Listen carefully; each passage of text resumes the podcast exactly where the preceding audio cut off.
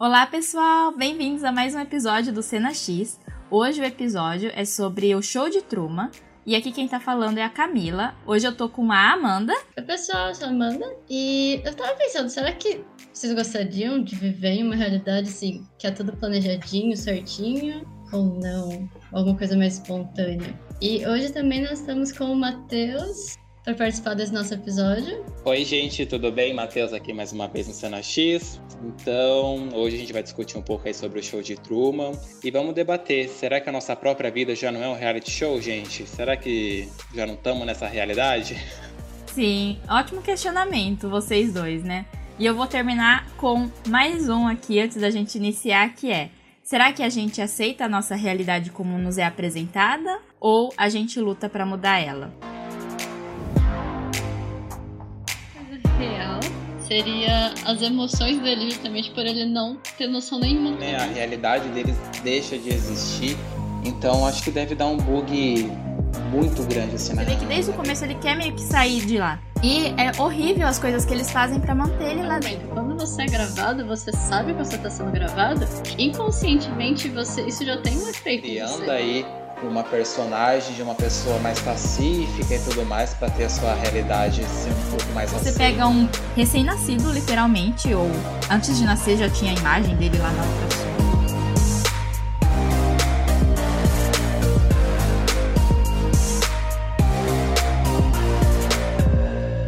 O show de Truman estreou em 1998 e o seu personagem principal, Truman Burkman, ele é um pacato vendedor de seguros que vive uma vida simples. Porém, ele não imagina que a sua vida é televisionada e transmitida para o mundo inteiro 24 horas durante todos os dias, desde seu nascimento, e que as pessoas estão acompanhando a vida dele desde sempre e ele é a maior celebridade do mundo. Com essa premissa começa o filme e eu não sei vocês, eu Lembro que eu vi, acho que na sessão da tarde ou na tela quente, assim, esses filmes que passavam, né, na televisão aberta. E vocês? Vocês viram quando? Faz, faz tempo? Faz pouco tempo? Como foi para vocês? Bom, esse é um dos filmes que tava, assim, na minha lista para que eu sempre queria assistir, mas eu nunca tinha visto na TV. E aí, recentemente, eu fui ver na quarentena, agora acho que em, ah, pra julho. Foi a primeira vez que eu vi no Netflix, mesmo tem, pelo menos em julho. Ainda tava disponível no Netflix, não sei se mudou.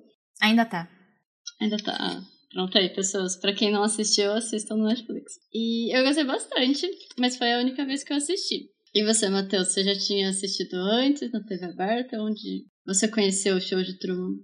então, minha vivência com o filme é particularmente igualzinha à tua, Amanda. Eu assisti nessa quarentena. É, era um filme aí que estava na minha lista já há um bom tempo, né? E sempre em roda de amigo ou em algum lugar o pessoal sempre falava de show de Truman, né? Então eu já vi o filme sabendo do que, que se tratava e tudo mais, né? Mas aí eu falei, ah, vamos ver qual é que é. Mas até então eu achava que ia ser uma coisa mais de boa, mais de leve, porque o filme ele tem um ar descontraído, né? Mas é, depois que acaba a gente vê que é uma coisa bem indigesta, é, é um pouco, um pouco não, extremamente cruel que eles fazem com o Truman, né? E a questão de fazer um paralelo com a nossa realidade, é, mesmo o filme sendo de 98, é extremamente atual, né? Então foi uma, foi muito bom ter assistido o filme e não me arrependi nem um pouco.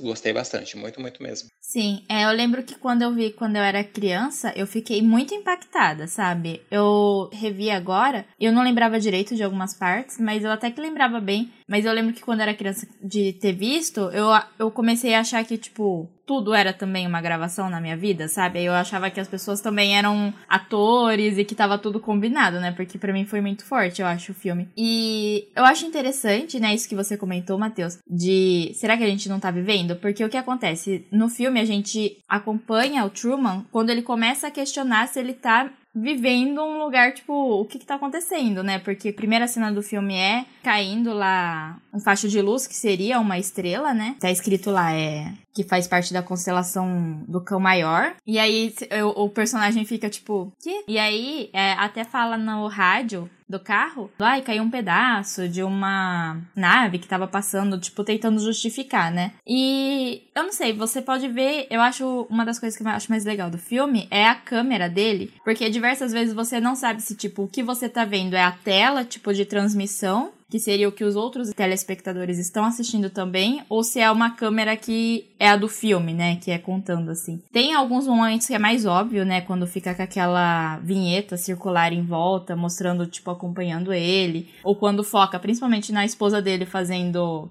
os merchants de produto lá, compre tal coisa, ou ah, porque esse chocolate vem das águas da, da Nicarágua e é muito bom, sem adoçantes artificiais. E até o Truman fica tipo, com quem você tá falando?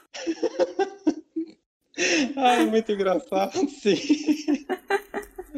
Se algum dia alguém parar, você começar a fazer um merchan assim do nada, desconfie, hein, gente? Pelo amor sim. de Deus. Uhum. Exatamente. Presta atenção nos sinais, né? Sim, sim. É muito bom. E aí vai acompanhando ele, né? E eu acho engraçado porque o personagem do Ed Harris, que é o criador, né, do programa, que dá a entender que foi o que deu desde a concepção até a produção tudo, ele fala, quando é questionado sobre, ah, você tá, tá, mantendo ele preso. Ele fala de tipo, não, mas se ele quisesse sair, ele sairia, ele nada impediria ele de sair se ele quisesse, de verdade sair, né? E aí eu fico me questionando um pouco disso quando ele falou, porque pro Truman aquela é a realidade. Tipo, ele não tem ideia do que tá acontecendo, sabe? Então, assim, como que ele. É meio. Eu acho que é um pouco hipócrita, assim, do personagem do Ed Harris falar isso. Porque, querendo ou não, o Truman não tem escolha. Ele não tá escolhendo ficar lá dentro porque ele não, tá, não tem conhecimento do que realmente tá acontecendo e qual seria a outra realidade, né? Tipo, pra ele aquela é a realidade dele.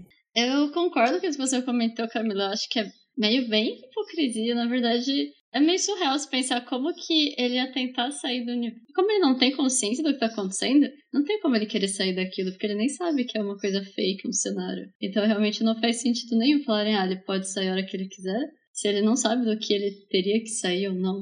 E até eu acho engraçado porque ele fala isso, que o Truman tá livre, né, pra sair, só que além de tudo, as poucas vezes que ele tenta sair, que quando ele começa a perceber que tem alguma coisa estranha, ele meio que muda totalmente o cenário e as situações para ele acreditar que ele que é a vida real dele. Tanto a hora que eles colocam o pai dele na ponte, que nem é o pai dele, que ele nitidamente estava tentando atravessar a barreira, quando ele quase consegue atravessar o estúdio, todo mundo começa a ficar louco e eles dão um jeito de pegar ele, e você fica assim, se ele é tão livre, por que, que tanta coisa tá acontecendo para não fazer ele descobrir e pra não deixar ele tentar ultrapassar esse limite de onde seria o fim do mundo? E até aquela. Eu não lembro o nome da personagem, mas é uma das garotas que foi uma namoradinha dele em algum momento. E ela comenta falando que era tudo mentira, né? Ela, tipo, em vários cenários. E as pessoas, os próprios figurantes, atores falam que, que não, que ela era esquizofrênica, que ela não sabia o que ela estava falando, e aí eles tiram ela do cenário porque ela estava indo contra o script do, do reality show.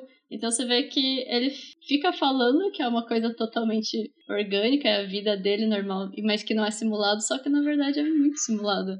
Eu acho que é bem hipocrisia dele falar isso. Sim, eu acho que também tem uma parte no filme em que ele quer fazer uma viagem para o Fiji, talvez é esse o nome do país, não, não me lembro muito bem, mas aí ele fica naquela ânsia de querer ir para o país e tudo mais, mas aí acontece todo aquilo que vai sendo apresentado para a gente, né? Das coisas que vão acontecendo para impedir determinadas ações, né? Para que não fuja do roteiro e tudo mais. E essas são as melhores partes assim do filme na, na, nas horas que ele percebe em que tem alguma coisa muito errada acontecendo à sua volta e ele começa meio que desafiar toda a sua rotina. Então tem uma parte que ele começa a sair correndo dentro de uns prédios assim e tudo mais, ele entra numa salas, eu não lembro se essa cena é no hospital, que ele aí abre uma sala, ele vê os pessoal dos bastidores do programa e depois o pessoal logo fecha as portas, retira ele de lá e tudo mais, né? Aí também tem uma parte que ele tá com a esposa dele dentro do carro, depois ele fala: "Olha,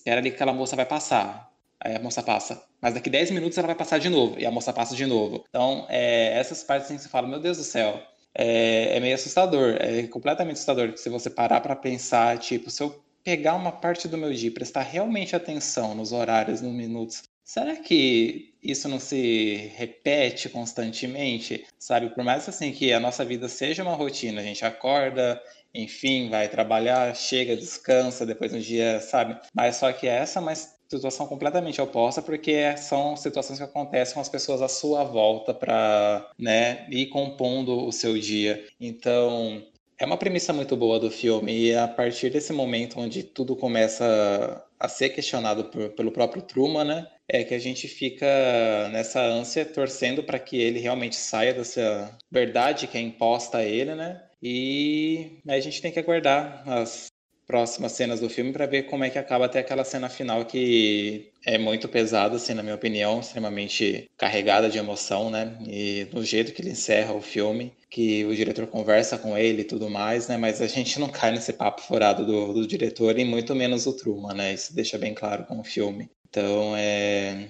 é bem pesado mesmo.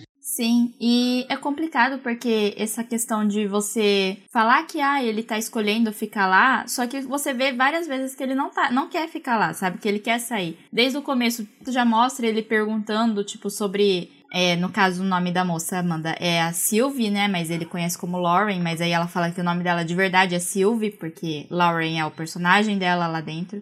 E ele ligando lá para as Ilhas Fiji, pelo menos tentando ligar para ir atrás dela e tipo vendo, ah, eu vou viajar para Fiji, vou viajar para Fiji. Então, você vê que desde o começo ele quer meio que sair de lá. E é horrível as coisas que eles fazem para manter ele lá dentro. Por exemplo, quando até mais para frente quando vai ter a entrevista com os criadores, inclusive eu adoro essa cena que é quando mostra, tipo, todo onde, a parte tecnológica de como é feito, né? Tipo a repercussão no mundo aí mostra as pessoas assistindo na casa delas. E o criador fala que foi complicado porque quando ele era criança, ele começou a questionar muito e querer falar que queria sair de lá. E aí o que que eles fazem? Eles matam o pai dele, entre aspas, né? Foi encenado a pessoa pessoa não morreu de verdade. Mas para quê? Para causar um trauma nele de não sair, tipo, de não pisar na água, sabe? Então, assim, você tá forçando todas as situações, né? Inclusive até o casamento dele, dá para entender muito que não foi meio que uma escolha dele, porque ele tava olhando para Silvia e aí chega a moça que viria a ser a esposa dele depois e fica em cima dele. E aí o amigo também fica do tipo, ai, fiquem juntos, fiquem juntos. E aí depois tem uma fala que, na minha visão, deu a entender mais ou menos que meio que, tipo, a Meryl, né, que é a esposa dele, estaria passando por um momento difícil e aí por isso eles se casaram. Então, assim, que escolha que você tá dando pra pessoa? Não só na questão de sair ou não do lugar, mas na vida inteira dela, né? Tipo, você tá mudando todos os aspectos, né? E aí eu acho que é engraçado, porque o filme começa com meio que uma entrevista de elenco com o criador, né? E aí eu acho que é até engraçado, porque eles colocam os créditos, né? E colocam como se fosse, tipo, de televisão mesmo, do tipo, ah, essa pessoa está interpretando esse personagem nessa série, sabe? Acho engraçado. E um, eu não sei se é o criador ou se é um dos personagens que fala, ah, porque tudo aqui é real, né? É, é uma realidade controlada, mas é real. Mas assim, é real em que ponto, né? Você tem só um personagem, o Truman, que não sabe o que tá acontecendo, mas todos os outros, todas as ações são controladas. Eles usam ponto o tempo inteiro, então eles só falam o que passam para eles falarem, eles só fazem o que falam para eles fazerem, sabe? Então, assim, o que, que realmente tá sendo real lá naquele programa, né? É, eu acho que a única coisa real seria as emoções dele, justamente por ele não ter noção nenhuma do que está acontecendo, porque para ele é a vida dele, é aquilo, o mundo, a realidade. Mas, tipo, nada mais é real, tudo foi completamente planejado.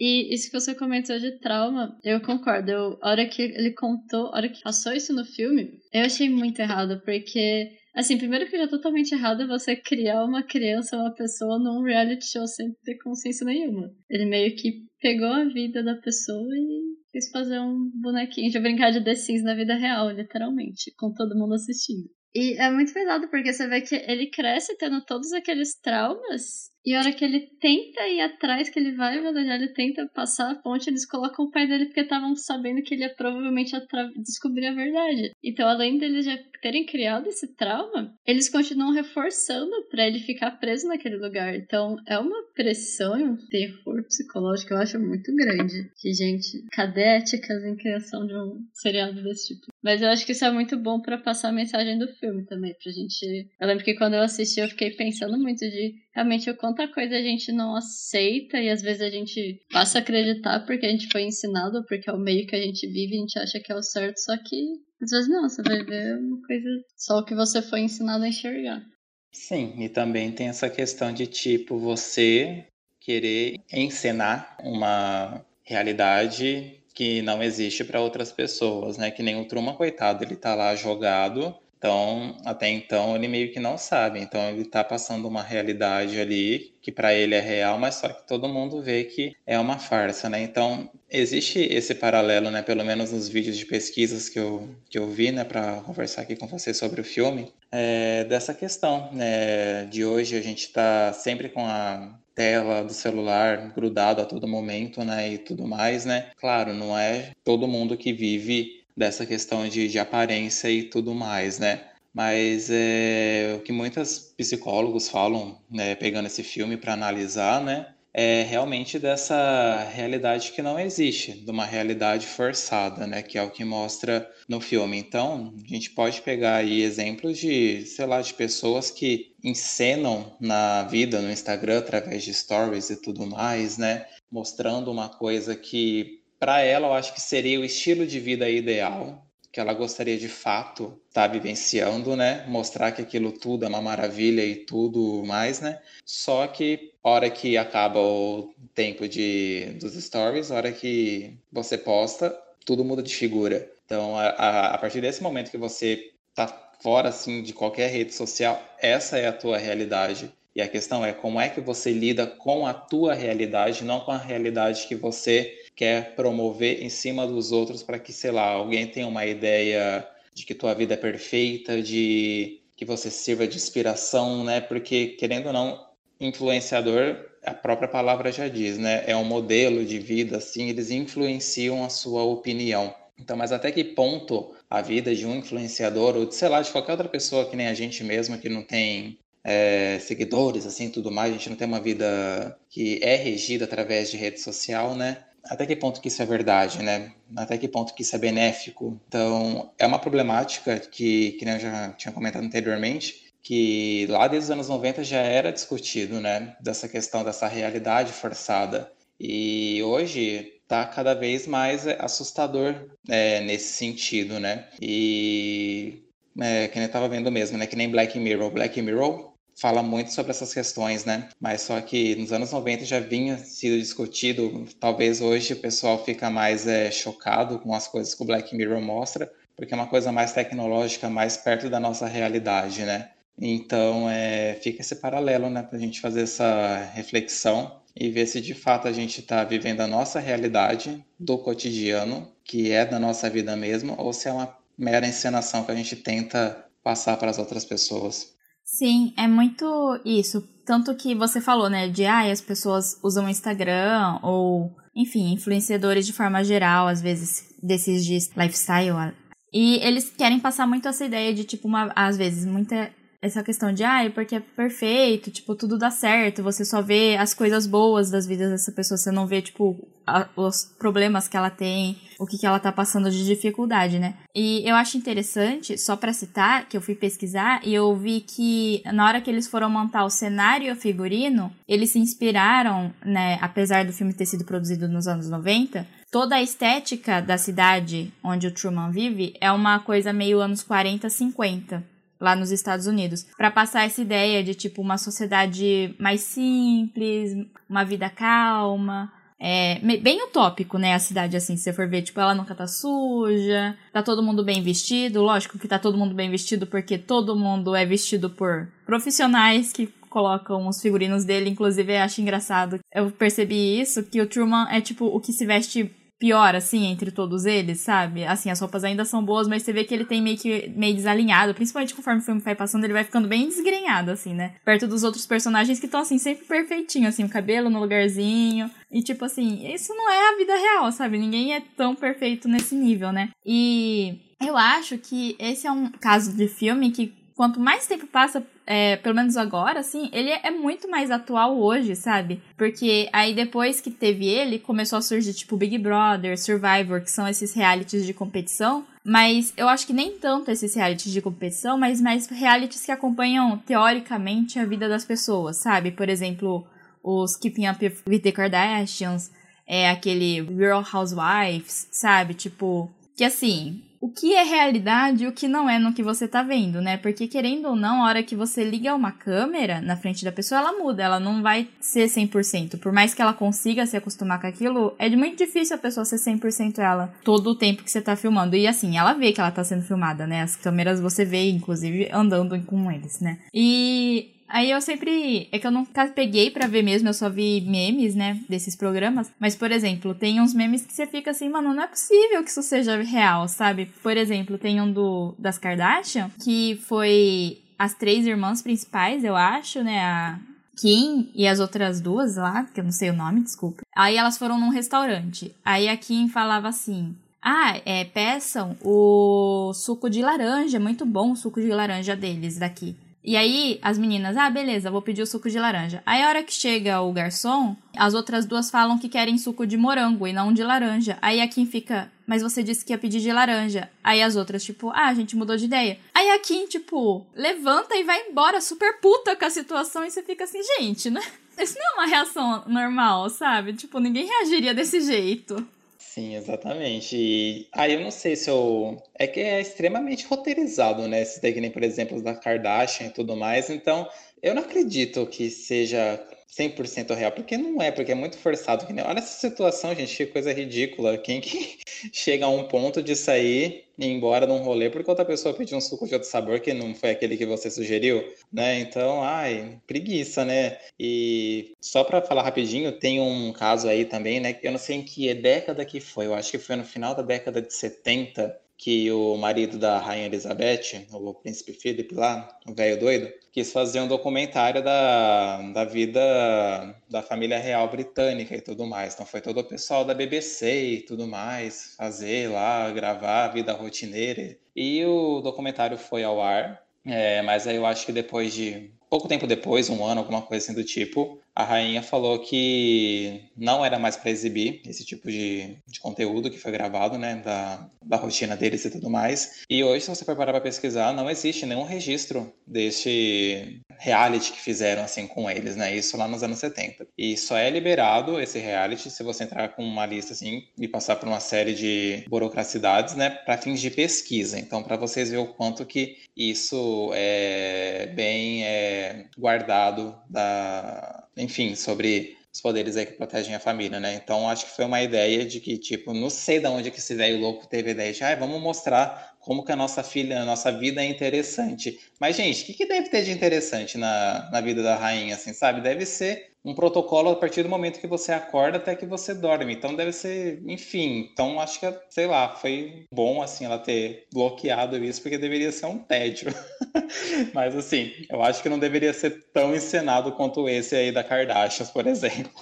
É, então, que eu acho que fica complicado, porque você meio que tenta, é, por exemplo, o que vai gerar audiência, não só desses realities, mas assim, de influenciadores e pessoas que mostram sua vida na internet ou em algum outro meio. É, você só vai querer mostrar, tipo, pontos altos ou pontos que as pessoas se interessem. Então você não vai mostrar você caminhando até o trabalho tranquilamente, sem nenhum incidente, né? Tanto que até virou uma moda uns tempos atrás, o pessoal até zoava, tipo, aquele vlog que deu errado, sabe? Que assim, ah, teoricamente a pessoa tava gravando, né? É, normalmente, mas aí você vai ver e alguma coisa muito absurda acontece que você fica tipo, mano, será que aconteceu isso mesmo, sabe? Mas eu não sabia dessa história aí, não. Eu fiquei bem, tipo, chocada quando você falou. É, então, porque eu tô acompanhando The Crown, né? E tem um episódio na terceira temporada que fala sobre isso. Aí eu gosto de acompanhar esses vídeos de o que é realidade que é mostrado no seriado e o que é ficção, né? Aí eu vi um cara explicando, ele fala de todo esse rolê do documentário, então ele é real, ele existe, mas ele é super protegido e só é liberado em raras exceções. É, eu acho que aí também. Eu achei bem interessante, eu não sabia disso. Nunca tinha ouvido falar. Mas acho que tem muito também a questão da privacidade, né, da pessoa. Porque se você for tentar fazer, vai, praticamente um reality mais fiel, você não tem que fazer edição, você tem que realmente mostrar tipo, a rotina. Sei lá, você coloca uma câmera na pessoa e vai.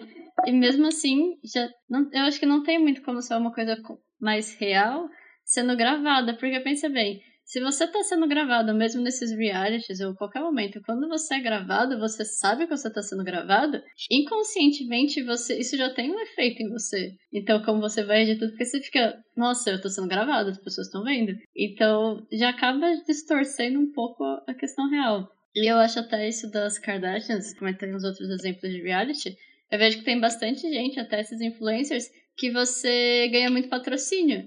Então, você tem que meio que apresentar, principalmente quando tem alguma relação de parceria ou recebidas, enfim, a pessoa ganha um produto de uma marca ou para ela testar alguma coisa, ou ela tem que fazer a propaganda do, desse produto que ela goste. E eles acabam influenciando, de certa forma, as pessoas a consumirem esses produtos, essas marcas, e também essas marcas ajudam a pagar o preço do reality, que é uma coisa que a gente vê muito no show de Truman, porque tudo o que tinha no cenário, absoluta, tipo, só o Truman que não era comprável, entre aspas, porque ele foi comprado quando ele era um embrião, né? Mas todo o resto, qualquer pessoa pode comprar, tipo, tanto as casas, até as propagandas, a comida, tipo, tudo. E eu acho que isso acaba ligando muito também com o capitalismo. E eu até vi, tem um pessoal que até comenta a relação com a indústria cultural, porque os entretenimentos, o que a gente assiste, tudo que a gente consome, acaba virando um produto. E o filme mostra que realmente ele cria uma realidade inteira sendo um produto. Sim, é, essa parte dos produtos me lembra muito, principalmente que eu vejo que acontece mais assim, que deu até uma treta, né? Uns anos atrás no Instagram, que era quando as pessoas recebiam produtos de marca e iam falar desses produtos não como se fosse, tipo, patrocinado, mas como se fosse, tipo, uma dica dos seus amigos, sabe? Do tipo, ai, gente, nossa, olha só, eu conheci, descobri aqui esse chá. E ele é muito bom, que não sei o que lá. E aí você vendo, você não conseguia saber se a pessoa estava sendo paga para fazer aquilo ou se ela realmente descobriu assim na vida dela e estava falando, né? Porque é mais ou menos assim que é feito lá no programa do Truman. Tipo, eles. Igual, tem uma hora que a moça, a mulher dele, vai falar para ele comprar um cortador de grama novo. Aí ela vira e fala assim: Ah, é aquele cortador de grama nosso tá muito ruim. Compra um da marca tal. E, tipo, se você for ver, é, é que a gente vendo o filme sabe que é uma propaganda, né? Mas assim, trazendo para nossa realidade, às vezes fica difícil você conseguir perceber, tipo, o que, que é propaganda e o que, que não é, principalmente nas redes sociais, né? em que principalmente pessoas que ficam famosas indicando produtos, fica assim, qual produto você está sendo pago ou não. Eu acho que hoje está um pouco diferente, pelo menos os canais que eu acompanho de indicação, assim, que são de livros, na maioria, né? Eles avisam quando eles foram pagos. Eles falam, ah, esse conteúdo é pago, esse é um publi editorial, sabe? Mas aí eu não sei de outros ramos se tem isso. É, então, aí eu acho que também entra muito do perfil da pessoa que está fazendo a propaganda, né? Talvez é, ela não quer passar uma imagem que, tipo, ah, eu estou sendo pago para divulgar tal tipo de produto e tudo mais, né? E acaba sendo um problema no final das contas, né? Porque, enfim, né? Porque pode parecer uma coisa forçada e talvez esse tipo de pessoas não querem passar uma imagem forçada para os seus seguidores e tudo mais, né? Eu acho interessante quando joga real, falar, ai, gente, é, sim, que nem você falou aí, Camila, dos que você acompanha fala que é propaganda paga, porque eu acho que é uma, um acordo que faz bem para ambas as partes, né? Para quem está sendo divulgado e para quem divulga. É, uma coisa só que eu queria comentar sobre essa questão que a gente está falando de ah, é você mostrar toda a sua vida, né? Eu acho curioso no filme que o Christoph, né? É, inclusive, só um breve comentário, né? Porque eu fui pesquisar. E é engraçado você ver o nome do Christoph, que é o criador do show de Truman, né? E o do Truman, né? Porque o nome do Christoph, se você for ver, vem de Christ, né? Então, tipo, realmente criador, né? Como se ele fosse criador mesmo. E o Truman é a junção de True Man, né? Ou seja, o homem de verdade, porque ele é o único pessoa de verdade lá que não está seguindo o script, né? Mas só voltando. É, é que eu achei isso interessante. Queria passar. Eu acho engraçado o Christoph quando ele vai dar aquela entrevista, que é quando o pai volta, e aí, enfim, você vê que é tudo encenado, porque aí ele fala, ai, começa a fechar a câmera, agora começa a música, que não sei o que lá. Então, tipo, você vê que é muito certinho, tipo, como se fosse um programa, né?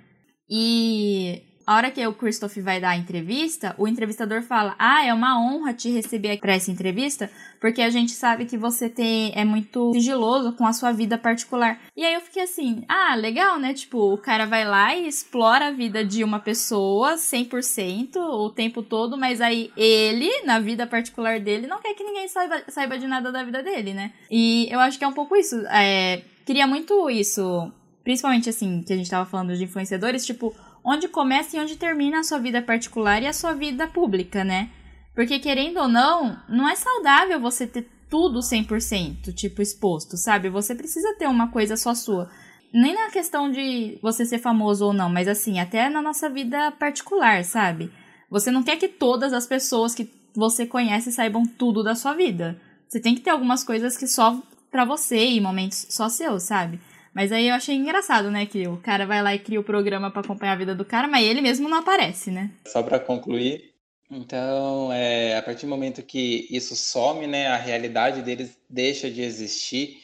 Então, acho que deve dar um bug muito grande assim na, na vida dessas pessoas que depende da sua imagem, da sua influência para poder, enfim, trabalhar ou qualquer coisa que seja através das redes sociais, né? Ah, é que eu acho curioso só é isso que você falou, Matheus, de ah, o que aconteceria se eles parassem, né? Não necessariamente se, ah, acabou o Instagram, acabou o YouTube, acabou tudo.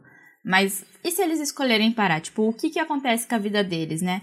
Porque é uma coisa que, assim, apesar do filme terminar de uma maneira feliz, teoricamente, né? Porque aí o Truman saiu de lá de dentro. Né? Inclusive, ele literalmente quebra a quarta parede lá com o barco dele e vai embora. Mas assim, quem seria ele, sabe, fora de lá? Tipo, o quanto que isso não afetou psicologicamente ele, sabe? Será que ele consegue lidar com a realidade, tipo, de verdade, né? E não com uma programada. Eu fiquei me perguntando muito isso, né? E, inclusive, antes dele sair, ele conversa com o Christoph, né? Que o Christoph finalmente abre. E aí, para mim, foi uma cena meio o criador e a criatura, sabe? Porque o Christoph tem várias cenas que mostra ele meio que adorando o Truman, né? Porque, ah, eu criei, né? Essas coisas. E aí ele fala assim, ah, e abre pra eu falar com ele. Aí a voz vem do céu, né? E ele tenta convencer o Truman a ficar lá dentro. Só que aí eu fico assim, mas e se ele tivesse ficado, será que o show ia continuar do mesmo jeito, tendo o sucesso que tem? Porque toda a premissa do show é que a pessoa não sabia que estava lá sendo filmada 24 horas, né? Então, assim, será que daria certo, né? Eu fico me perguntando isso. Olha, acho que não tem como ter muita certeza, né? Porque... Mas assim, eu acho que não seria a mesma coisa por, por ele saber, até porque ele não agiria da mesma forma. Porque eu acho que isso era uma das coisas que eles queriam, na verdade, no reality. Era que a pessoa não soubesse, porque ele não podia saber que ele estava preso, sabe? Ele tinha que, pra ele, tinha que realmente fingir que era, uma que era a realidade dele, que era a vida. Mas considerando que tem tantos realities que as pessoas se inscrevem para ir ficam mostrando a vida da pessoa o tempo inteiro. E um monte de gente assiste, paga canal privado para ter acesso 24 horas e, tipo, fica super vivendo a vida da pessoa, acompanhando a vida da pessoa, tipo, investindo o próprio tempo de vida para ver isso, para ver outra pessoa. Então eu acho que faria sucesso. Seriam, tipo, adaptações de um programa, mas continuaria tendo público, sabe? Até porque se não tivesse público, não, a gente não veria tantos realities hoje em dia. E que cada vez parece que aumenta, não sei, é a impressão que eu tenho. É, então, é que eu acho que, assim, uma das razões de ter tanto público sempre aumentar e manter a audiência é que, querendo ou não, é uma forma de escapismo, né? Porque, como a gente já falou, o que a gente vê tanto em reality quanto nesses influenciadores que mostram toda a vida deles são as coisas perfeitas que acontecem na vida deles, né? São os momentos legais, são os momentos dramáticos, e aí tem aquela música. E quem que não quer ter música na sua própria vida? Do tipo, você tá triste, começar a tocar uma música triste para te acompanhar, sabe? Quem que não gostaria que isso acontecesse na vida real? E você vê isso, é, é tipo isso, né? É esse mundo de fantasia, de uma vida perfeita e tudo que tudo dá certo, e ai, como é lindo.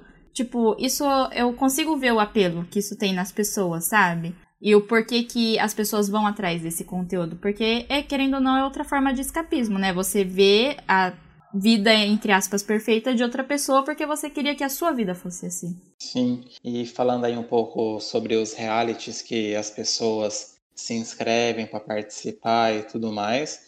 Eu acho que para quem se inscreve é uma maneira de, sei lá, promover o seu ego, assim, sabe? De talvez de uma idealização tão grande que a hora que entra no programa acha que os problemas da vida vai ser resolvido a partir do momento que ganhar determinado programa ou quando for eliminado alguma coisa do tipo, né?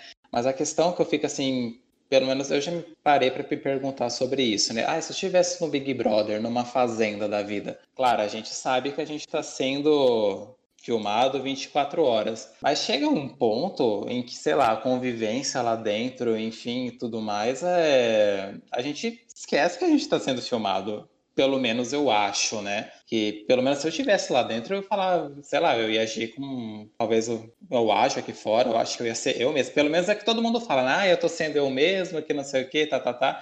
Só que tem muito essa questão de jogo também, né? De, enfim, de estratégia. Então a gente não sabe também o que, que é real ou não da pessoa. Mas é uma coisa que pega muito no sentido da sua imagem em particular, né? Dependendo do que você fizer lá dentro, já era a tua imagem aqui fora, né? Então, é, tem um participante da Fazenda que ele fala muito sobre isso, porque ele participou da, da Casa dos Artistas lá atrás no SBT, no comecinho dos anos 2000, né? Em que ele surtou e tudo mais, e que ele ficou com uma fama muito ruim aqui fora depois que ele saiu, né?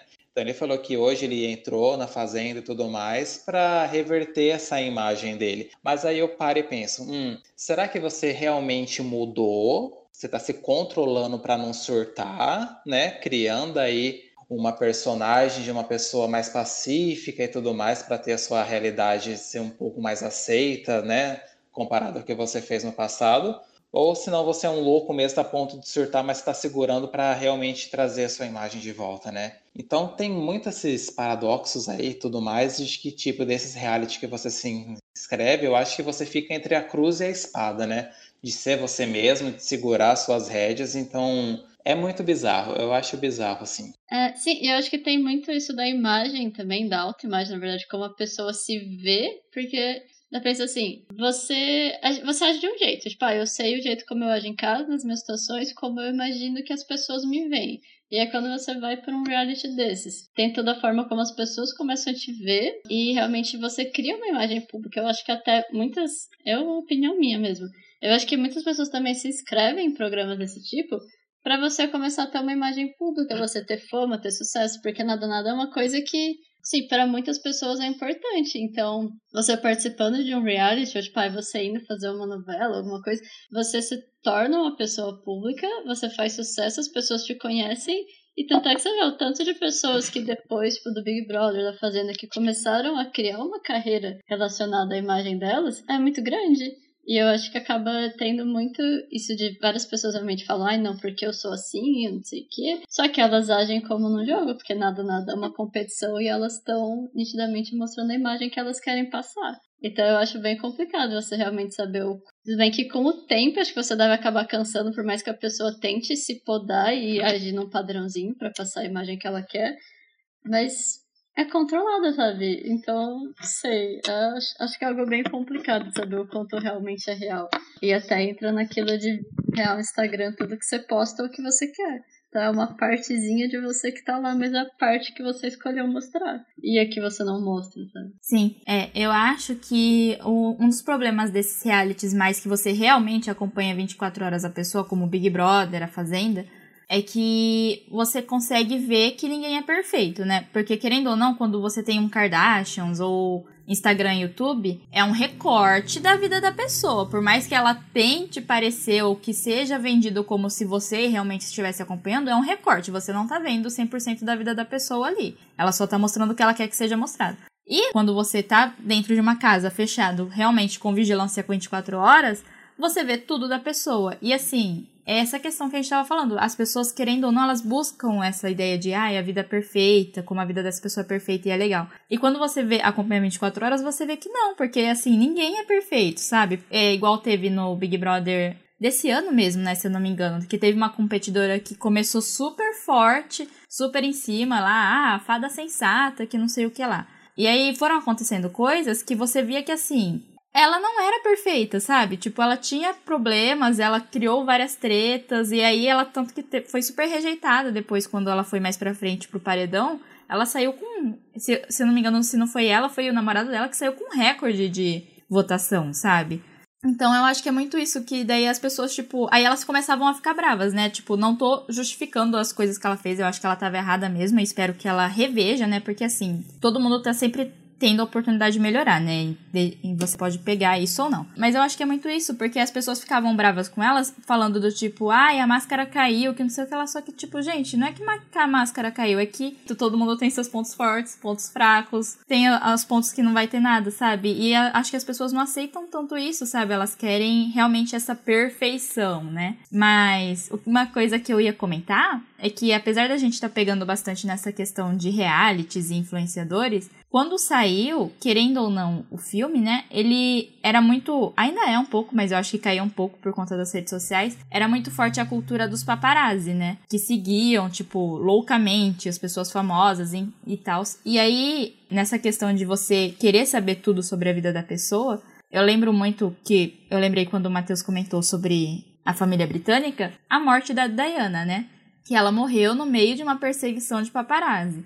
E aí, assim, é engraçado, porque ao mesmo tempo que as pessoas, tipo, culparam os paparazzis, né? Do tipo, ah, eles não deviam ter feito isso, que não sei o que lá. Se você for ver, essas mesmas pessoas foram lá e compraram a revista no dia seguinte, sabe? Então, assim, será que também é certo você só julgar e falar que, ah, isso tá errado, que não sei o que lá, mas aí você continua consumindo? Sabe? Muito complicada essa questão sua vizinha, assim, sabe, como qualquer outra pessoa. Então, ela tem momentos instáveis na vida em que ela vai agir conforme o que ela tá sentindo. Então, por isso que eu fico, assim, bastante puto com esse negócio de cancelamento, que não sei o que e tudo mais. Porque, gente, vamos ser bem sinceros, quem nunca fez uma burrada na vida, quem nunca falou uma coisa que não deveria, né? Quem nunca fez uma coisa assim que vai contra determinados princípios, enfim. Então, todo mundo é ou já foi cancelado pelo menos uma vez na vida. Uma não, várias vezes, entende? Então, é, eu acho assim, muito, muita hipocrisia falar, ah, mas eu torcia tanto, ela era tão perfeita, mas ah, ela comentou isso, não, vamos cancelar ela.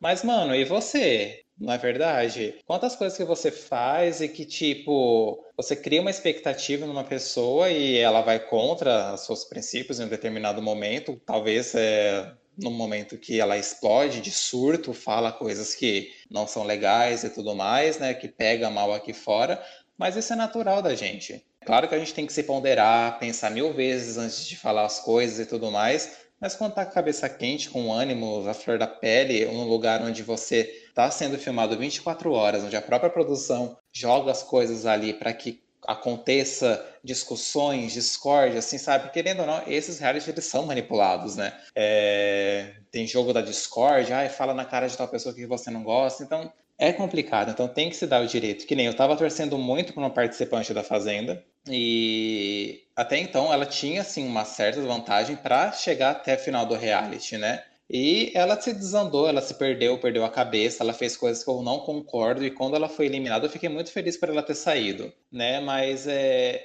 poderia ser eu no lugar dela, de estar tá surtando, ter feito uma coisa assim. Então, tipo, esse negócio de cancelamento, as pessoas têm que parar para refletir um pouco, porque todo mundo é instável no momento. Todo mundo é instável, então não dá para ser a pessoa perfeita 24 horas que nem você está acostumado a ver no story de um, de um influenciador no Instagram. Então aquilo lá que você está vendo é só uma embalagem. O produto mesmo, o real da pessoa, a gente só vai ver no momento que ela tiver em conflito. Então é complicado.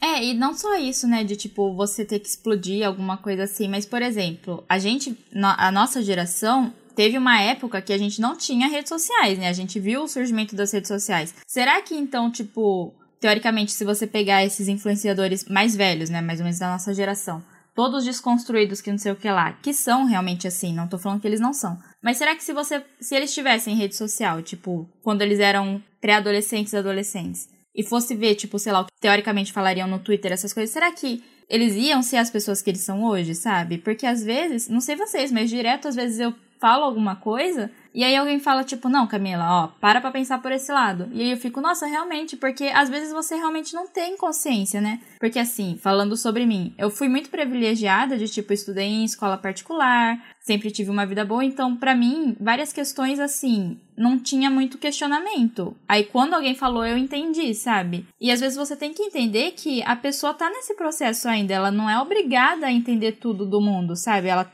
Sim, tem que estar disposta a ouvir. Mas, tipo, não é por uma fala dela que aí você vai, tipo, ai, vou cancelar ela, tá toda errada. Você não sabe, tipo, às vezes ela realmente nunca teve contato com isso, né? É muito complicada essa questão da cultura do cancelamento. Concordo com tudo que você disse. Não, é complicado porque, tipo, o que mais assim me irrita é a concordância em massa, assim, sem você ao menos olhar por outra perspectiva daquilo que tá acontecendo. Ai, falou isso, tal, tal, tal, tal, tal, tal, tal, tal, sabe? Metralha a pessoa até. Mas você tem que parar para analisar todo o contexto, assim, se pôr no lugar da pessoa também, isso é muito importante. Claro, tem situações aí que acontecem que a gente está cansado de ver no noticiário, em jornais, enfim, que realmente não dá para concordar. É eu acho que isso da cultura de cancelamento, principalmente agora, né, com quarentena, que tudo meio que a vida normal praticamente passou para ser virtual, assim, contato, né, com as pessoas. Mas eu acho que tem muito uma questão também de de projeção, porque, por exemplo, você até comentou uma hora, às vezes as pessoas que assistem um reality show acharem que a pessoa que tá lá no programa ela é perfeita, de não aceitar falha. Você fica assim, gente, você tá vendo a imagem pública da pessoa, a pessoa, a vida dela, mas ela é uma pessoa. Pessoas erram. Tipo, não tá errado você errar. Que nem, não questões assim, questões preconceito, questões muito erradas que a gente vê várias vezes sendo canceladas assim, realmente. Mas eu acho que é muito aquilo. A pessoa fez um erro, tudo bem. Só que a questão é, ela viu que ela errou e ela quer consertar aquilo, tudo bem. Tanto é que você vê o tanto de empresa, de pessoas que depois retratam, falam, putz, eu falei tal coisa, depois vieram me falar e eu percebi que não foi legal e realmente, desculpem por ter errado, por ter falado tal coisa. Então, acho que isso é uma coisa que eu vejo muito boa até da gente ter tanta facilidade com a internet, com com essas relações com redes sociais, porque você consegue sair da sua bolha, você consegue ver outras opiniões que antes, quando não tinha internet, era mais difícil você ter acesso a essas outras opiniões, esses outros estilos de vida. E você consegue aprender coisas e também evoluir, até isso que a Camila comentou, as coisas de privilégio, depois você aprende, você falando com outras pessoas, você adquire isso. E a questão de conhecer. Eu acho que muita gente esquece, acho que a gente só começa a idealizar que não, porque tá na TV, porque tá no, no momento público vai ser perfeito, é o ideal, então eu quero que seja assim, aquela pessoa nunca vai errar. E aí você acaba, nossa, ela deu um errinho, esquece, não é mais aquela pessoa perfeita. E esquece que a gente erra. E eu acho que até começa a entrar um pouco em umas coisas talvez fakes, até complicadas, de disso de retratação. Porque você vê que muitas pessoas que se retratam, elas realmente estão intencionadas, elas realmente reconheceram o erro, mas parece que vários outros casos são simplesmente porque a reação da mídia e das pessoas foi tão grande que a empresa ou a pessoa acaba se retratando não porque ela realmente acredita que ela errou, mas por conta da imagem pública dela, porque ela não quer se manchar com tal coisa. E aí acho que acaba ficando uma coisa tipo dupla. E será que ela realmente quis, ela realmente criou consciência disso e tá pedindo desculpa ou ela tá fazendo isso só pela sua imagem? Aí começa a envolver muitas coisas.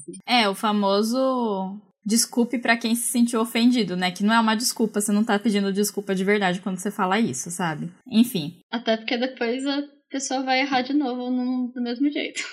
Mas aí, só voltando do filme, né? É. Porque você vê que parece que é meio que uma unanimidade, que todo mundo gosta do Truman, né?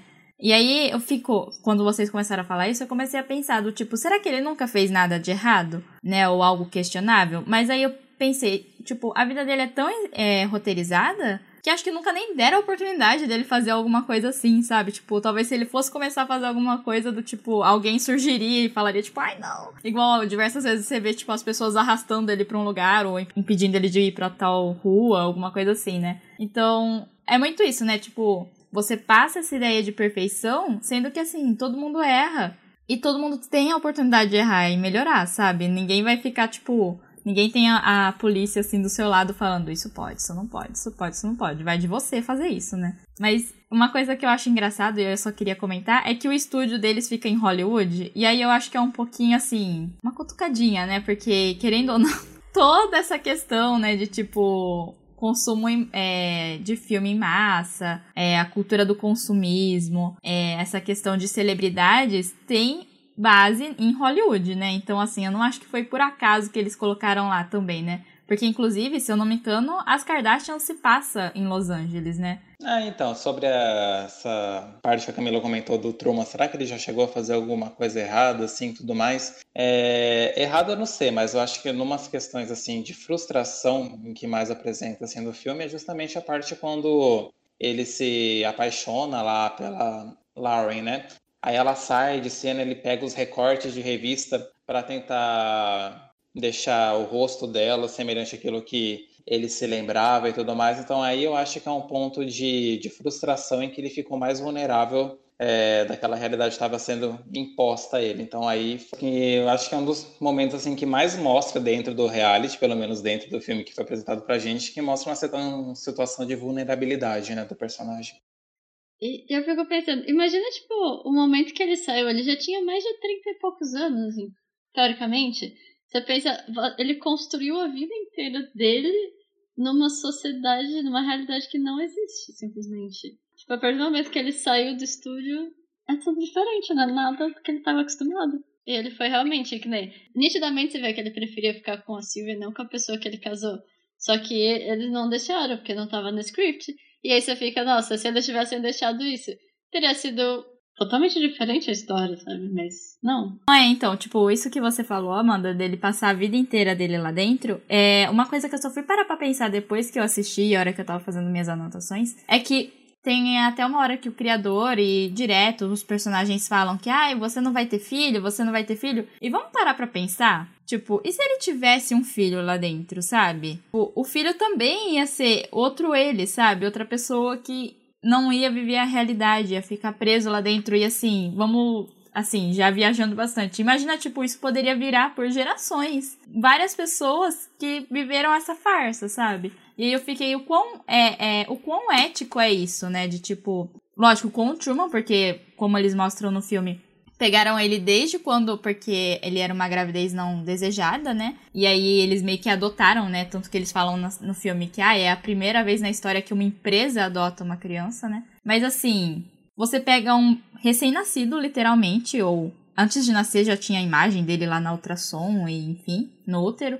E você decide que a vida dele vai ser assim, né? Ou seja, tipo, o quão ético é isso que você tá fazendo com um ser humano, né? E outra, ia ser bizarro, né? A atriz ficar grávida dele, já pensou? É, até porque dá para perceber que a atriz não gosta dele, né? Tipo, é um papel que ela tá fazendo, mas ela não gosta dele. E eu acho que entra uma outra questão ética também. Não ética, mas pensa bem, ele, a Silvia, por exemplo, ela era contra, ela queria contar pra ele, tinha várias pessoas de fora que assistiam que também queriam que ele descobrisse, mas tinha muitas pessoas que viam e achavam tudo bem. Uma pessoa tá. E as pessoas de fora que assistiam reality, elas tinham consciência da, da situação dele e para elas estava tudo bem. Você fica assim, gente, se fosse hoje em dia, se fosse real, você visse um reality com uma pessoa, ai, vai, eles, eles adotaram, compraram uma criança, ela vai crescer naquilo pra gente ficar acompanhando. O que, que você pensaria? Tipo, você daria audiência pra um programa desse? Você aceitaria isso?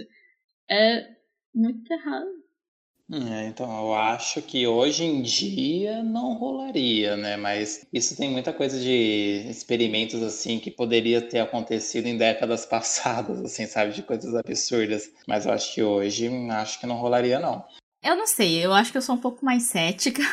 Fico mais na dúvida se aconteceria ou não, sabe? Porque, falando essa questão das, dos bebês, né? Eu me pergunto porque, querendo ou não, usando a Kardashian de novo como exemplo, ou outros, tipo filhos de famoso bebê, que são expostos desde literalmente antes de nascer pra audiência e a audiência sabe tudo, sabe? Sabe, tipo, sei lá, com quantos pesos tá, qual é o medida que tá no útero. E aí eu fico assim, será que a criança quer isso? E daí, então assim, eu acho que eu sou um pouquinho mais cética que vocês nessa questão de será que ninguém assistiria, sabe? Porque, enfim, não sei. Não, então, eu, eu concordo com você. Eu até acho isso, porque realmente não seria possível, eu acho que não é burocraticamente falando legal você fazer o que eles fizeram, até porque é um filme. Mas eu acho que essa relação que a gente consegue pegar, tipo, pai, você pega uma criança, você pega, tipo, uma criatura que não tem consciência, você engana ela para crescer, para viver naquele script, você adapta para outros casos. E isso da criança, tipo, ela não tá sendo enganada, mas ela tá sendo moldada a ter uma vida que talvez não fosse o que ela queria. E, tipo, não é a mesma coisa exatamente, mas tem características muito iguais. E que, tipo, envolvem ela não ter liberdade do mesmo jeito. Sim. E o quão louco é, né? Porque teve uma famosa, eu não vou lembrar o nome, eu só lembro do que aconteceu e eu fiquei, tipo, meio chocada. Que aí ela teve, acho que foi filha, não sei. E ela não tava expondo a filha. Tipo, ela não tirava foto, ela não contava nada da rotina dela com a filha. E aí as pessoas foram cobrar ela do tipo, como assim? Você não, não é mãe, sabe? Porque você tem que mostrar sua rotina de mãe. E assim, gente, não, ela não tem que mostrar isso, ela não tem que estar tá expondo a filha dela, sabe? Se ela não quer. E aí eu fiquei, gente, o quão louco é que assim, o normal virou você expor sua criança e sua rotina 100%, sabe? E fiquei meio assustada quando isso aconteceu. E eu tiro o chapéu para que ela tenha essa atitude de tipo manter pelo menos a vida privada dela de como mãe assim privada, né? Porque é uma coisa extremamente íntima. Mas em contrapartida, né, a gente vê aí casos que eu adoro ver focalizando esse programa de fofoca assim, né? Aí eu não sei quem que foi. É... Ah, é alguma dessas subcelebridades assim, mas que tem um público bem alto, né? Que estava grávida e aí durante a gestação ela já criou um Instagram pro filho. Então o bebê já nasceu com vários seguidores aí e tudo mais. Só que aí eu paro e penso, meu, isso daí é extremamente para tirar vantagem da situação. Porque o que, que vem? Vem um monte de marca, sei lá, de fralda, de produto infantil, que não sei o que, que vai lá para cima, lá promove, que não sei o que.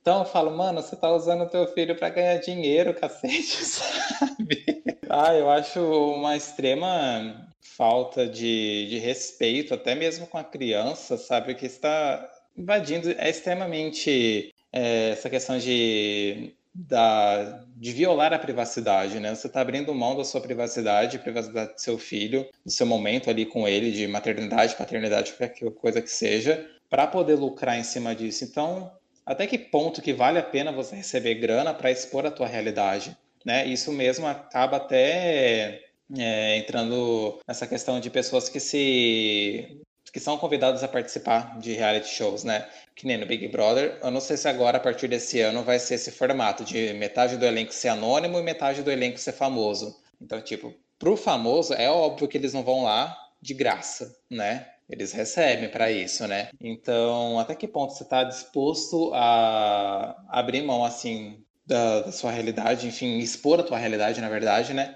Para que você tenha dinheiro, sendo que isso pode trazer consequências lá na frente de que não seja realmente aquilo que você está idealizando que seja, né? Pode ser um tiro no pé. Será que o dinheiro cobre isso? Então é complicado. É, só um comentário sobre isso que você falou. Não estava sabendo desse caso aí, da pessoa que criou o Instagram antes do bebê se nascer. São vários, Camila, não é um só, não. São várias mães que tiram proveito disso.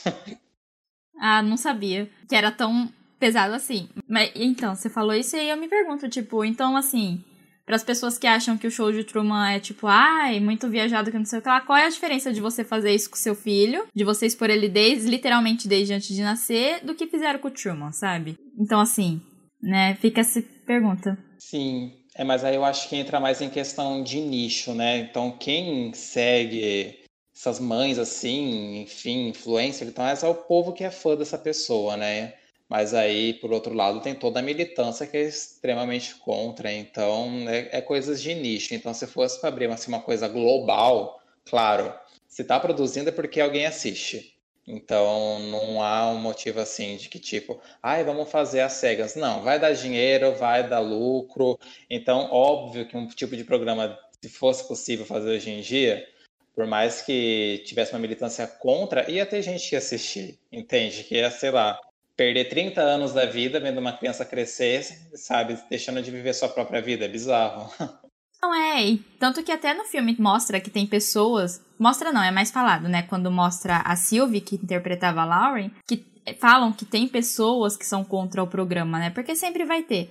Mas é, é justamente isso que você falou, tipo, qual é o dinheiro que tá atrás, sabe? Porque é uma coisa que me irrita, às vezes, quando falam, tipo, ai, olha só, sei lá, tal pessoa famosa usando tal marca, indo em tal lugar, ai, que legal que ele tá ajudando ou tá fazendo tal coisa. E aí eu me pergunto do tipo, será que ele tá mesmo, sabe? Tipo, a gente não sabe se ele tá sendo pago para fazer aquilo ou não, sabe? Tem várias situações que você realmente não sabe. A pessoa tá recebendo alguma coisa por troca, é, em troca disso ou ela tá usando aquela roupa, indo naquele lugar específico, tipo, que teoricamente ninguém saberia que ela tá indo, mas aí tem um paparazzi para fotografar ela lá. Tipo, é de graça que ela tá fazendo isso? Eu me pergunto isso, sabe? Direto. Por isso eu acho que é bom que nem até o pessoal que a gente falou de influencer que faz propaganda de marca, é bom quando eles realmente falam, ah, essa tá sendo paga.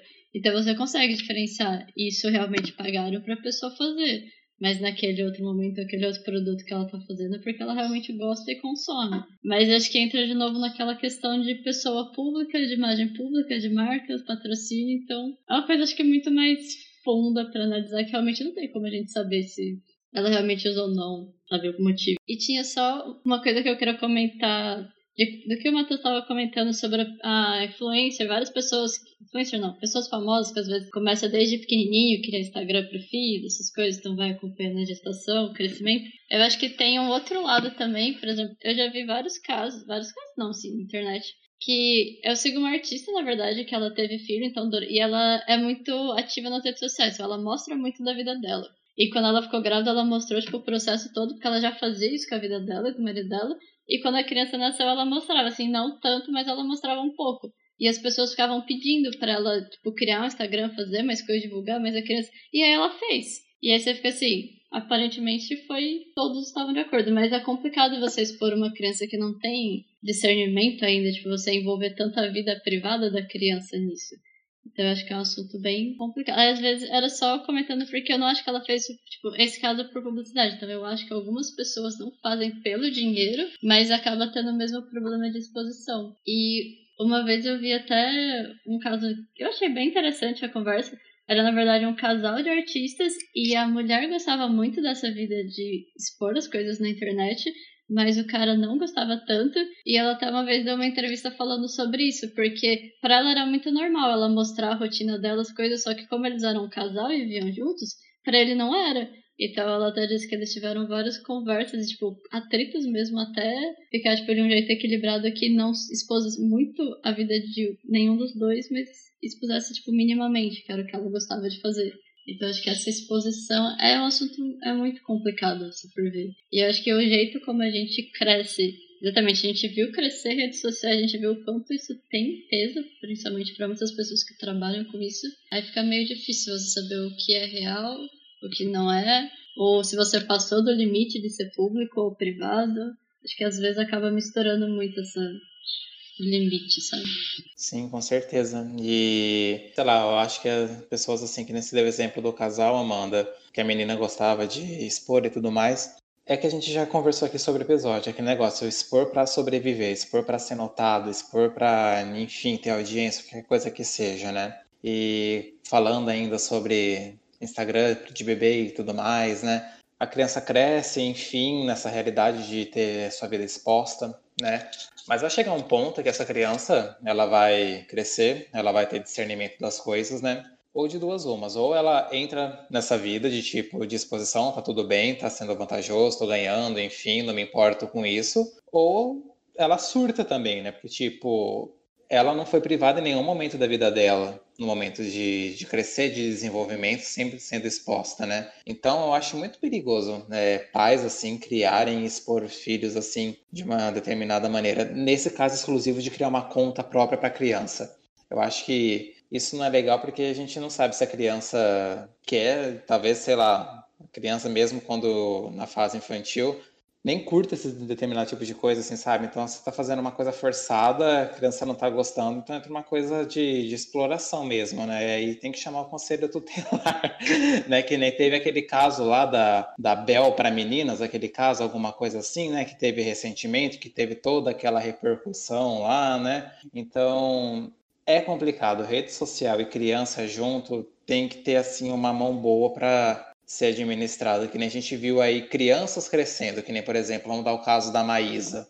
A gente vê a Maísa na televisão desde os três anos de idade dela, já faz, a Maísa está com 18, fazem 15 anos que a gente vê essa menina na, na televisão, né? Mas aí já é um caso que eu acho que os pais da Maísa tiveram um cuidado bem grande, né, em relação à imagem, à educação dela, né? É, a partir de um determinado tempo de, de vida, ela adentrou assim as redes sociais, né? E ela soube trabalhar essa questão de tipo crescer com a fama e tudo mais, né? Então, em entrevistas ela fala que ela nunca deixou de ter a infância dela, ela nunca deixou de brincar, ela nunca deixou de ter as amizades na escola, mesmo sendo uma pessoa famosa desde pequena. Então, é, ela já cresceu ciente daquilo que ela fazia. Então, aí é um caso que eu acho bacana mas se for assim, um caso de um bebê, assim, tudo mais, que você está impondo uma realidade assim que talvez não seja o perfil dela, que não, enfim, é, já é um pouco mais tenso. É, é muita exposição para uma pessoa que está crescendo, ela está se desenvolvendo. Tipo. Uhum, sim. É muito forte. É, e eu acho que é uma coisa que, tipo assim, não só nessa questão de bebês, mas assim,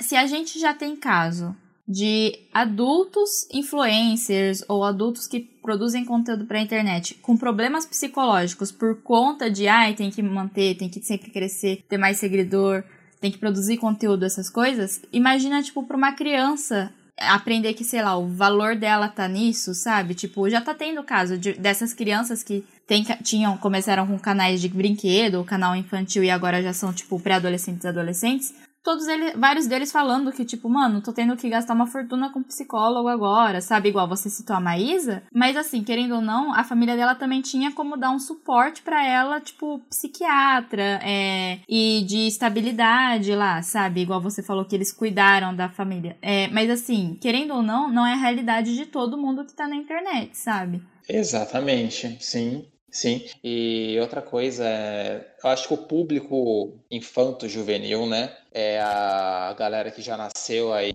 com o celular na mão e tudo mais, já nasceu com a tecnologia em ascensão, né, que a gente pegou bem essa transição do analógico para o tecnológico, né, gente. Mas é que nem essas, vamos pegar assim exemplos assim mais próximos da realidade, de nem falar de influencer ou coisas do tipo, que nem sei lá, garotas e garotos assim de 14, 15 anos de idade que têm um Instagram como uma forma de nivelar sua popularidade, né? Através das suas redes sociais eles conseguem ver o quão popular eles são. Então essa galerinha, eles são bitolados com o número de seguidor, número de curtida, número de visualização de story.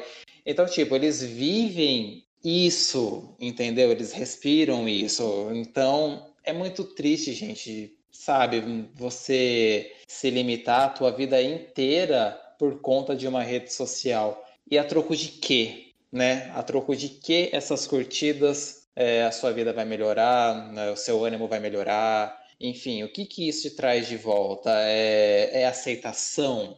É ser bacana? É ser descolado?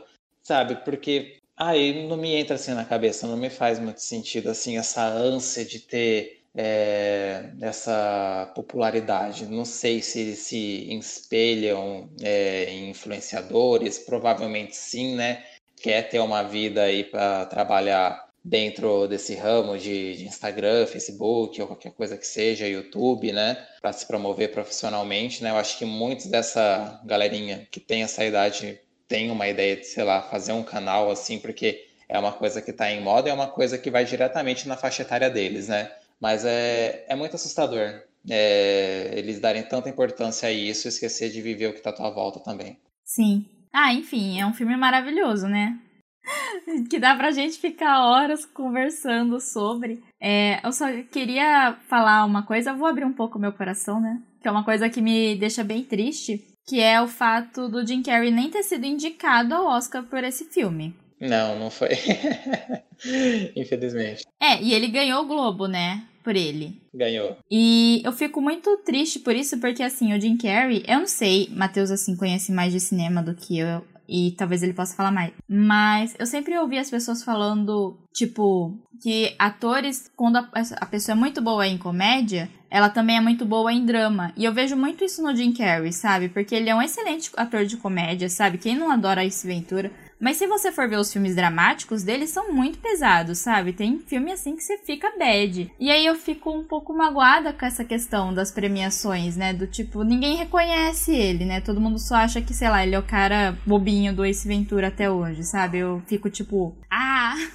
É. Ah, é complicado, é que eu não peguei para ver a lista do Oscar é, de melhor ator desse ano, né, que foi produzido o filme. Mas aí entra muito também essa questão do quanto que o estúdio, né, que foi a Paramount que produziu o filme, trabalhou na campanha né, de indicação do Jim Carrey, né? Então tem todos esses poréns aí por trás. Né? Oscar é uma coisa assim muito mais complexa do que a gente pensa, né? Então ele infelizmente não foi indicado, né, mas ganhou o Globo de Ouro. É o Ed Harris que faz o, Christoph, né? Ele também ganhou o Globo de Ouro como ator coadjuvante, mas pelo menos recebeu uma indicação ao Oscar de ator coadjuvante também. E o filme em si é é muito premiado, né? Ganhou 60 prêmios e outras 69 indicações. É um filme que é bastante discutido até hoje. Ele tem um, uma visão muito grande, assim. Eu acho que todo mundo uma vez na vida já se deparou com o show de Truman, né? Eu acho que a relevância dele é extremamente ativa é, até hoje, né? É um filme que é presente, é real, é tá aí na nossa realidade, que a gente comentou nesse podcast inteiro, né? E sobre o Jim Carrey, eu concordo com você, ele é um, um ótimo ator, os papéis dramáticos deles é, é, realmente muito bom. Eu preciso muito ver Brilhos Eternos de uma Mente Sem Lembrança, né? Que eu ainda não assisti. E eu ia comentar mais alguma coisa que nem você comentou, que atores de comédia é, são bons em papéis dramáticos, né? Aí eu acho que depende, tem casos e casos, né? Que nem o Adam Sandler, é o único papel dele assim de prestígio que eu ouvi nos últimos tempos, né, dramático, foi um filme que ele fez no ano passado que era uma produção da Netflix, mas eu esqueci o nome, né, que até então, pela primeira vez, estava sendo cogitado o Adam Sandler ser indicado ao Oscar por um papel dramático. Mas aí eu acho que a gente poderia até abrir um tema futuramente para comentar sobre isso de atores de um papel só, explorar assim, porque eu acho que quando a pessoa se dedica, ela sai daquele nicho, né? Então, tem atores e atores, o que trabalham na zona de conforto, que nem eu acho que é muito o caso do Adam Sandler. Para mim, todos os personagens dele são insuportáveis, iguais em todos os filmes, e que para ele é uma maneira de trabalhar dessa maneira, né? Mas é, concordo em relação a essa falta de notariedade no, no Jim Carrey, não só pelo show de Truman, mas eu acho que ele teve aí outros papéis aí ao decorrer da sua carreira que deveria ter um pouco mais de, de prestígio, um pouco mais de visibilidade. Sim, é, só isso que você falou do Oscar, né, de tipo ter campanha, essas coisas. Só vou citar um exemplo que eu vi uma entrevista com a Kristen Dunst, né? Que, enfim, a atriz lá, Mary Jane, do Homem-Aranha e tal. Que ela também nunca foi indicada, apesar de ser uma excelente atriz. E ela fala que é muito uma questão de, de quem você é amigo, né? Do tipo, porque é, são eles mesmos que indicam. Então depende de para quem que você é amigo. Aquele network, assim, vai te garantir uma indicação ou não. Eu acho isso um pouco triste. Eu acho que eles estão tentando mudar, mas assim. Por isso que eu acho que eu prefiro mais o Globo, sabe? Eu acho o Globo mais democrático, assim, nessa questão. Nossa, sim. Ah, eu acho que o Oscar é tipo uma prostituição velada, porque você tem que. Não, é verdade, é verdade que a gente vê atores indo em sessões fechadas com os membros da academia e vai lá e faz, sabe, toda aquela cena. Tá se vendendo ali, é claro, né? Mas é, é muito pesado os bastidores. Que nem essa semana a Glenn Close, ela tava fazendo uma entrevista aí, né? De um, no filme dela que lançou agora nessa última terça-feira na, na, Netflix. E ela fala justamente sobre o Oscar de 99, que foi quando a Gwyneth Paltrow ganhou o Oscar de melhor atriz por Shakespeare Apaixonado, né? E ela fala: toda vez que eu lembro dessa situação, eu fico de cara porque aquela atriz que fez é, Central do Brasil, né, que ela não, não, se recordava do nome da Fernanda Montenegro, perdeu para para Gwyneth Paltrow. Então ela falou: "Meu, não faz sentido". E realmente não faz sentido, né? Certo que a Fernanda ela nunca ganharia o Oscar, por mais que a atuação dela dentre as cinco foi a melhor das indicadas de todas, mas aí entre outras questões, ela é brasileira, é, americanos não tem paciência para ver filmes de outros países e tudo mais, né? Enfim, era uma atriz desconhecida que estava caindo ali no meio, então jamais que ela teria chance de ganhar esse Oscar. Essa informação vindo de uma pessoa de lá de dentro para falar que realmente não fez sentido, então eles têm noção de que realmente há muita coisa manipulada, muita coisa vendida por trás, né? É, esse Oscar da Gwyneth Paltrow não me desce, sabe? Porque assim, eu gosto daquele filme, mas é, vendo, realmente o que você falou, você vendo todo mundo que tava concorrendo nessa categoria específico, gente, desculpa, para mim não faz sentido nenhum. para mim foi só uma lambição assim entre amigos, do tipo, ai, a gente adora ela, vamos dar Oscar pra ela, sabe? Né? Mas enfim, o filme é maravilhoso. Quem não assistiu, assista, por favor. Sim, é, eu não tenho nada, não vou comentar nada disso de Oscar, porque até eu já comentei num dos episódios anteriores que a gente falou disso, que eu realmente não acompanho porque eu acho que é muita manipulação. Então eu gosto de simplesmente ver os filmes indicados e assistir, mas não ficar vendo premiação porque eu não boto credibilidade em indicações. Premiação. Mas eu, eu queria só comentar uma coisa que é, realmente, que a Camila falou de atores que fazem comédia e drama, geralmente são muito bons. E nisso eu concordo um pouco com o que você falou, Matheus. Porque eu acho que vai muito assim. Tem atores que parece que eles se identificam tanto com uma personagem, com um tipo de personagem, que eles ficam presos naquilo. Que é nitidamente o caso do Adam Sandler, que eu também acho. Mas eu acho que alguns outros atores, quando a pessoa realmente assim, se envolve com, é, com arte teatral, com essas coisas, ela acaba tendo tanta habilidade que o papel em si não é muito. Não dá pra você categorizar muito, porque a pessoa consegue se fazer papéis diferentes. Você vê o Jim Carrey mesmo. Quando eu assisti o Brilho Eternamente Sem Lembranças, eu tinha a imagem dele muito como o Ace Ventura, que é totalmente comédia. E a hora que eu vi outro filme, é um filme sensacional, não tem nada a ver. Tipo, você não vê o Ace Ventura naquele filme. Porque você vê que ele é realmente um ator muito bom e ele consegue fazer, mixar e mudar os gêneros que ele tá atuando. Ele realmente encarna a personagem de acordo com o que ela tem que ser no filme. E isso eu acho sensacional, acho muito bem produzido. Então assistam, gente, o filme é muito bom. Eu acho que vale muita reflexão. A gente falou bastante sobre redes sociais, exposição, né, sobre crianças. Mas acho que vale a pena pensar bastante também na questão de ser controlado, porque ele realmente virou um produto. Ele era uma pessoa, mas ele virou um produto simplesmente. Então é uma coisa que é bem errada, bem pesada. E acho que esse filme é muito bom em mostrar isso de um jeito bem assim, bem simples, bem intuitivo e de um jeito bom. Você aproveita bastante o filme e te gera várias reflexões sobre o assunto que são bem necessárias. Porque às vezes a gente se acostuma tanto com as coisas serem do jeito que elas são apresentadas e na verdade a gente perde um pouco esse senso crítico. Então eu acho que esse filme te ajuda a criar um senso crítico e ver por um outro lado coisas que são vistas como muito normais e que não deveriam ser. Então super recomendo. Falou tudo, falou tudo. Bom, é, que as meninas falaram, é claro que eu super indico o filme, né? Eu assisti ele, como a gente tinha comentado, com a ideia de que seria um filme leve, apesar de toda a sua premissa, mas é, é bastante reflexivo, ele é bastante pesado, é emocionante no final. Você se sente mal, né, se pondo no lugar dele. Então, assistam é, de cabeça bem aberta e e é isso, gente. Aproveita o máximo a experiência que esse filme pode proporcionar, porque vale muito a pena.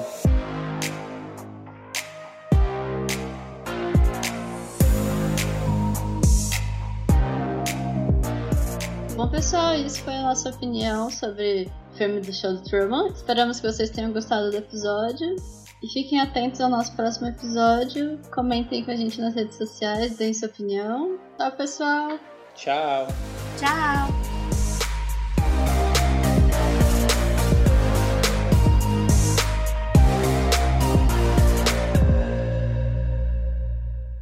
A música usada nesse podcast é de Dan Henning.